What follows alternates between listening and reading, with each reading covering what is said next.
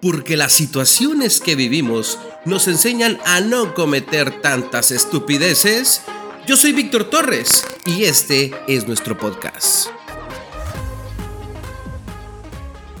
Bueno, pues amigos, ¿qué tal? Muy, muy buenas tardes, noches, días, donde quiera que nos estés escuchando, siéntete bienvenido y me da muchísimo gusto que el día de hoy te encuentres en este tu podcast, podcast de situaciones en que todo mundo tenemos y de las cuales aprendemos diariamente. Y pues bueno, mi nombre es Víctor Torres y estás en tu podcast preferido. Y bueno, pues vamos a iniciar con un tema sumamente para mí interesante porque eh, tenemos que entender de que en la vida pues manejamos ciertas emociones y una de las emociones que más nos afectan son tres que nos impiden ser productivos, nos impiden tener una productividad eficaz. Y estos tres elementos de los cuales nos afectan en esa dicha productividad, pues es la depresión, el estrés y la ansiedad.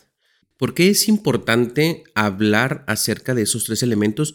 Porque nos vuelven improductivos, nos, nos aíslan de, lo que realmente queremos alcanzar, no nos permiten dar ese brinco, ese salto. ¿Y sabes por qué? Porque la depresión es un exceso, los tres son excesos. Yo cuando escuché este término de que son excesos me quedé sorprendido, dije yo, ¿por qué?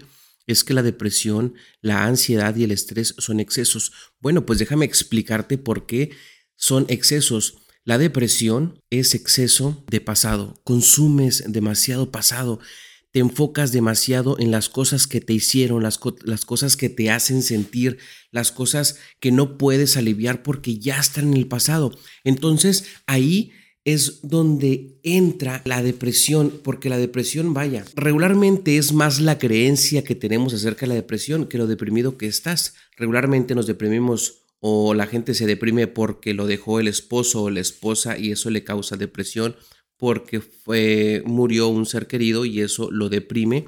Y si te das cuenta, en ambas facetas de, las situaciones, pues estamos hablando al 100% del pasado. Entonces, la depresión estamos demasiado enfocados en, en, lo, en las cosas que ya no podemos resolver. ¿Y cuándo se termina esa dicha depresión? Bueno, cuando yo tomo la decisión y la acción de decir, hasta aquí, no más, ahora sí voy para adelante y empiezo a querer ponerme las pilas para poder eh, realizar las cosas que no había realizado porque estaba deprimido, porque tenía esa depresión muy fuerte. Y pues bueno, tomo la acción en este preciso momento de enfocarme en las cosas que quiero lograr. Y después de haber tenido depresión, ahora mi cuerpo empieza a generar eh, ansiedades las ansiedades es otro de los factores que también te impiden lograr cosas positivas, te impiden lograr tus metas. ¿Y, sabes por qué? Porque la ansiedad es exceso de futuro. La ansiedad es exceso de futuro estamos demasiado preocupados por el qué va a pasar y si no lo logro y si no tengo y si no gano y si pierdo y si esto y si lo otro, entonces empezamos a consumir demasiado futuro y es por eso que no logramos lo que nosotros queremos. Y si te fijas cómo empezamos con la depresión y después nos vamos a la ansiedad. Y en medio de estas dos o en medio de estas dos enfermedades, en medio de estos dos síntomas, ¿sabes qué se encuentra? El estrés. Y a veces no es tres, a veces es cuatro, es cinco, es seis, es siete.